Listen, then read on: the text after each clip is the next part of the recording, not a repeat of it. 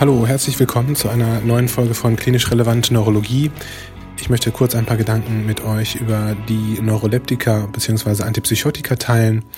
Das ist eine Gruppe von Medikamenten, die bei mir im klinischen Alltag regelmäßig vorkommt, insbesondere in der Delirbehandlung bei geriatrischen bzw. älteren Patienten, regelmäßig aber auch bei jüngeren Patienten, die in einen Delir gerutscht sind, überwiegend im Bereich der Intensivmedizin.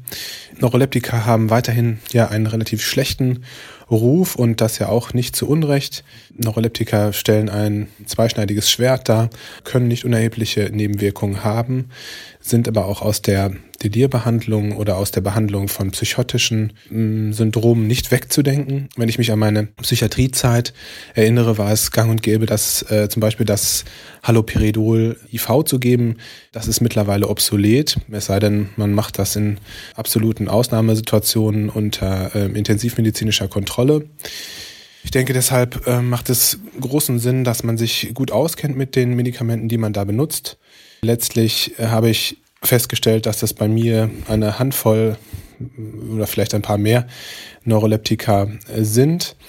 Letztlich muss man äh, sich vor Augen führen, dass die Medikamente alle natürlich die Dopaminrezeptoren belegen bzw. blockieren. Dazu muss man wissen, dass es ja unterschiedliche Dopaminrezeptoren gibt, also die D1 bis D5 ähm, Rezeptoren. Dabei ähm, werden diese äh, Dopaminrezeptoren in zwei ähm, Familien unterteilt.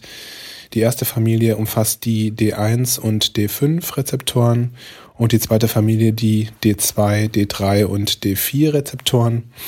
Alles sind G-Protein gekoppelte Rezeptoren. Die äh, erste Familie, also die D1 und D5 Rezeptoren, sind ausschließlich postsynaptisch. Die andere Familie eben halt auch präsynaptisch.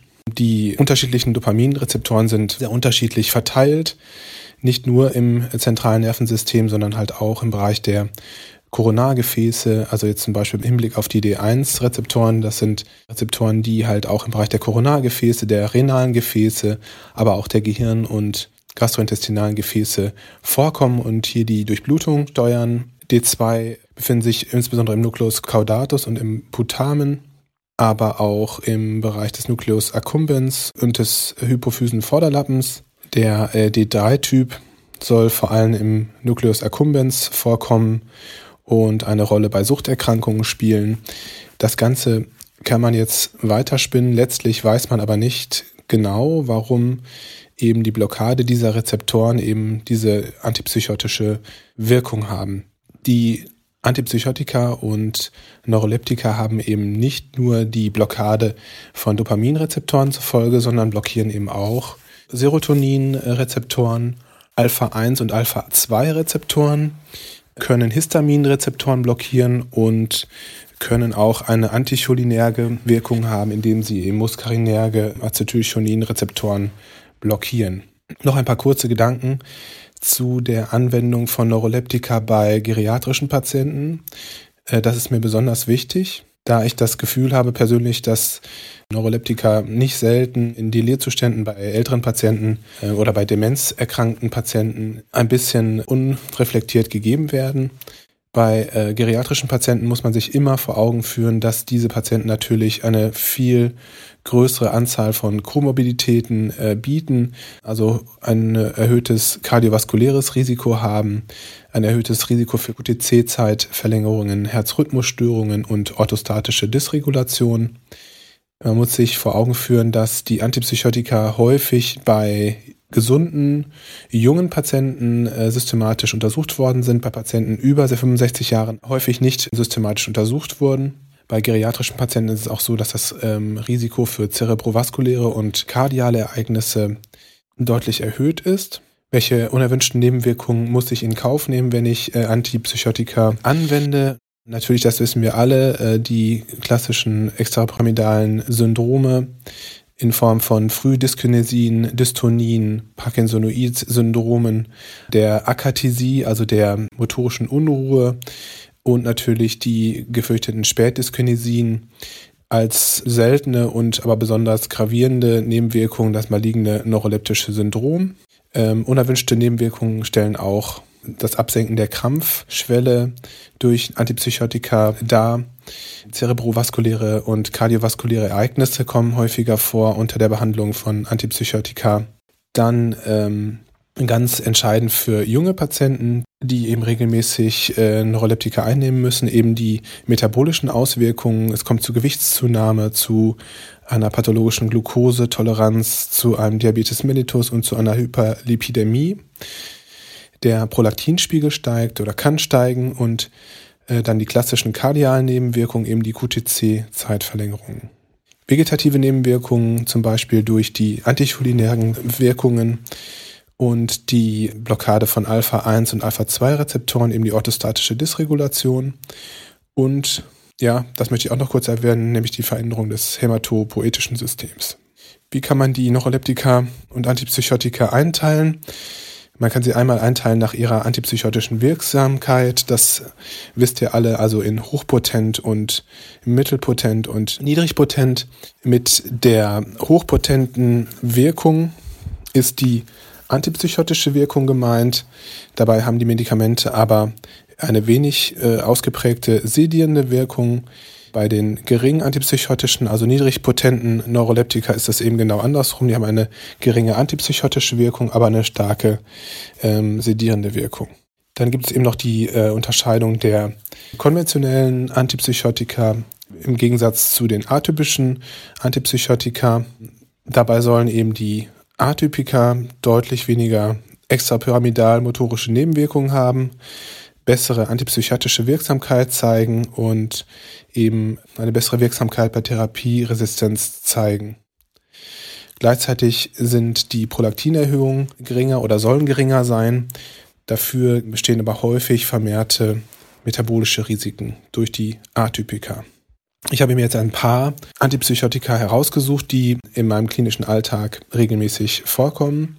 Einmal erstens das klassische Haloperidol, das insbesondere eben D2-Rezeptoren und Alpha-1-Rezeptoren blockiert. Die Verabreichung ist eben oral als Tablette oder in Tropfenform ähm, beziehungsweise IM oder im IM-Depot möglich. Eben wie gesagt, IV ist die Gabe von Haloperidol obsolet, es sei denn, es handelt sich um Notfallsituationen und man macht das unter Monitorkontrolle. Indikationen klassischerweise sind eben wie bei allen anderen Neuroleptika, psychotische Erkrankungsbilder, Schizophrenien, manische Syndrome.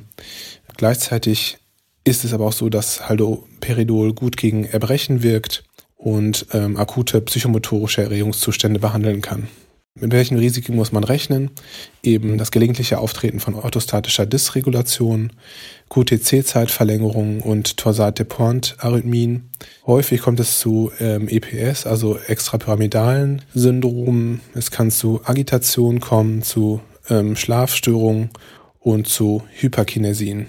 Das heißt aber auch, dass man das bei Parkinson-Patienten eigentlich nicht geben darf. Bei geriatrischen Patienten reichen häufig, und das ist sehr wichtig, finde ich, schon Dosierungen von 0,5 bis 1,5 Milligramm am Tag. Das heißt, schon wenige Tropfen von Haloperidol können äh, geriatrische Patienten schon in psychotischen Situationen gut abdecken. Das Risperidon ist ein Medikament, das ich regelmäßig anwende, auch deshalb, weil es das einzige Medikament ist, dass zur Kurzzeitbehandlung von anhaltender Aggression bei Patienten mit mäßiger bis schwerer Alzheimer-Demenz, so steht es im Beipackzettel, äh, zugelassen ist. Ähm, was macht das Risperidon? Es blockiert Serotonin, ähm, Rezeptoren D2, Rezeptoren und Alpha-1-Rezeptoren, im geringen Maße auch Histamin und Alpha-2-Rezeptoren, hat aber keine anticholinerge Wirkung. QTC-Zeitverlängerung, extrapyramidale Störungen und orthostatische Dysregulation können trotzdem vorkommen. Bei geriatrischen Patienten reicht häufig schon eine Dosierung von 0,25 Milligramm ein bis zweimal pro Tag. Das Quetiapin ist letztlich die Ausweichsubstanz, wenn es sich um geriatrische Patienten handelt, die zusätzlich ein extrapyramidales Syndrom als Grunderkrankung haben, zum Beispiel im Rahmen eines Morbus Parkinson oder im Rahmen einer Lewy-Körperchen-Demenz. Ansonsten ist zu erwähnen, dass das Quetiapin insbesondere Histaminrezeptoren und schwächer die Serotoninrezeptoren und die D1 bis D3 Rezeptoren und Alpha-1 Rezeptoren blockiert. Wichtig ist zu erwähnen, dass das Quetiapin eine Stunde vor den Mahlzeiten gegeben werden muss oder soll, damit es seine adäquate Wirkung zeigt. Und ich fange häufig auch an mit einer Dosierung von 12,5 Milligramm auch wenn die Apotheker dann immer anrufen und sagen, dass die 25 Milligramm eigentlich nicht mehr teilbar sind, weil man dann nicht mehr weiß, in welcher Hälfte der Tablette die 12,5 Milligramm dann verteilt sind. Man kann letztlich bis zu einer Tagesdosis von 150 Milligramm bei geriatrischen Patienten gehen. Zu erwähnen ist, dass das Quetiapin zwar ein geringeres Risiko für extrapyramidale Nebenwirkungen hat, aber ein deutlich höheres Risiko für ein metabolisches Syndrom.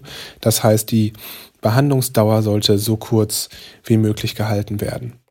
Da möchte ich kurz das Pipamperon erwähnen. Das ist ja ein niedrig potentes Neuroleptikum und das ist ein Antagonist am Serotoninrezeptor, deutlich weniger am D2, D4 und an den Alpha-1-Rezeptoren. Pipamperon eignet sich gut bei Schlafstörungen, vor allem bei geriatrischen Patienten und bei psychomotorischen Erregungszuständen, also ohne wesentliche psychotische Symptomatik. Dosierungen von dreimal 40 Milligramm bis 360 Milligramm pro Tag werden hier angegeben. Bei geriatrischen Patienten reicht hier initial häufig schon die Hälfte davon. Klassische Nebenwirkungen sind die orthostatische Dysregulation, extrapyramidale Nebenwirkungen, Hypertonie, Tachykardie, Erbrechen, QTC-Zeit, Verlängerungen und muskuläre Spastizität. Gut an dem Pipamperon ist, dass es keine anticholinärge Komponente hat und dass es im Vergleich zum Melperon, das ich sonst auch gerne einsetze, keine Auswirkung auf das Blutbild hat. Bei Melperon ist es nämlich so, dass man das eigentlich nicht einsetzen darf, wenn Blutbildveränderungen vorliegen.